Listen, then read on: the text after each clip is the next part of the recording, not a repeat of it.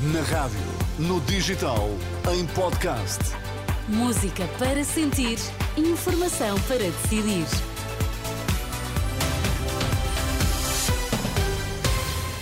Ainda antes da edição das 7, conheça os destaques a esta hora. Chega a quer mais explicações de Luís Montenegro sobre alegados benefícios fiscais para não contaminar possível alternativa à direita. Segurança reforçada em bairro no Monte da Caparica, onde ontem à noite duas pessoas morreram baleadas. Um morto e três feridos num incêndio numa habitação em São João da Madeira, no distrito de Aveiro. O alerta foi dado por volta das quatro e meia da tarde. A habitação, no terceiro andar de um edifício, ficou totalmente destruída. A diretora clínica do Hospital de Santarém demitiu-se. A informação está a ser avançada pela RTP, que adianta ainda que também a diretora da urgência terá pedido admissão. Recordo que ontem aquele hospital atingiu o limite de capacidade de internamento em cuidados intensivos. Dos mais de 1.600 atendidos nos últimos quatro dias, quase 150 tiveram de ficar internados. André Ventura quer mais explicações do Luís Montenegro sobre alegados benefícios fiscais indevidos, porque para o líder do Chega, a possibilidade de uma alternativa à direita nas próximas eleições pode ficar contaminada por esta situação. Por isso mesmo, Ventura pede ao líder do PSD documentos que provem que não houve irregularidades carência de explicações ao momento em que for preciso formar essa alternativa e as suspeitas se avolumarem, nós estaremos fora disso. Isso é evidente, como estaríamos fora de qualquer solução em, em relação a suspeitas desta natureza. Não, porque eu estou convencido que, apesar de Montenegro hoje ter dito que não falará mais disto, uh, vai haver um momento em que é preciso dar uma explicação cabal sobre algumas coisas uh, de natureza, umas de natureza fiscal, outras de natureza administrativa, outras de outro tipo. Uh, e, portanto, eu acho que quando dizemos eu não vou falar mais sobre isto, só incentiva ainda a que se fale mais sobre isto.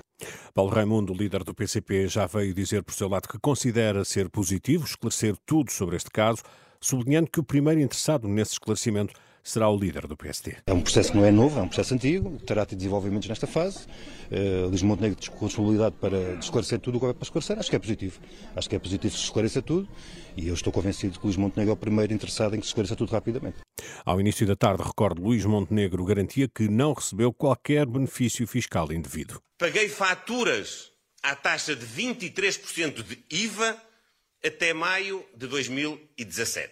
E paguei faturas à taxa de 6% de IVA a partir de junho de 2017. Porque em 21 de abril de 2017 foi publicada no Diário da República a área de reabilitação urbana do litoral de Espinho. Porque no dia 16 de maio de 2017 a Câmara Municipal de Espinho emitiu uma certidão a atestar que o edifício em causa se inseria precisamente nessa área de reabilitação urbana.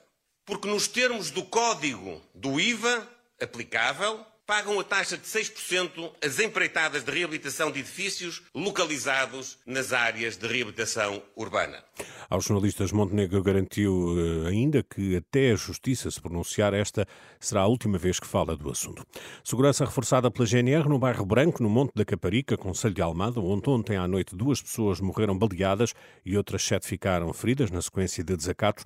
Um dos feridos está em estado crítico. O reforço, segundo a GNR, irá permanecer por tempo indeterminado. Centenas de ativistas pelo clima bloquearam esta tarde parte da principal autoestrada em redor de Amsterdão, uma das principais vias de acesso a um dos principais hospitais da cidade. O protesto contra os combustíveis fósseis foi organizado pelo movimento Extinction Rebellion. A polícia deteve dezenas de pessoas.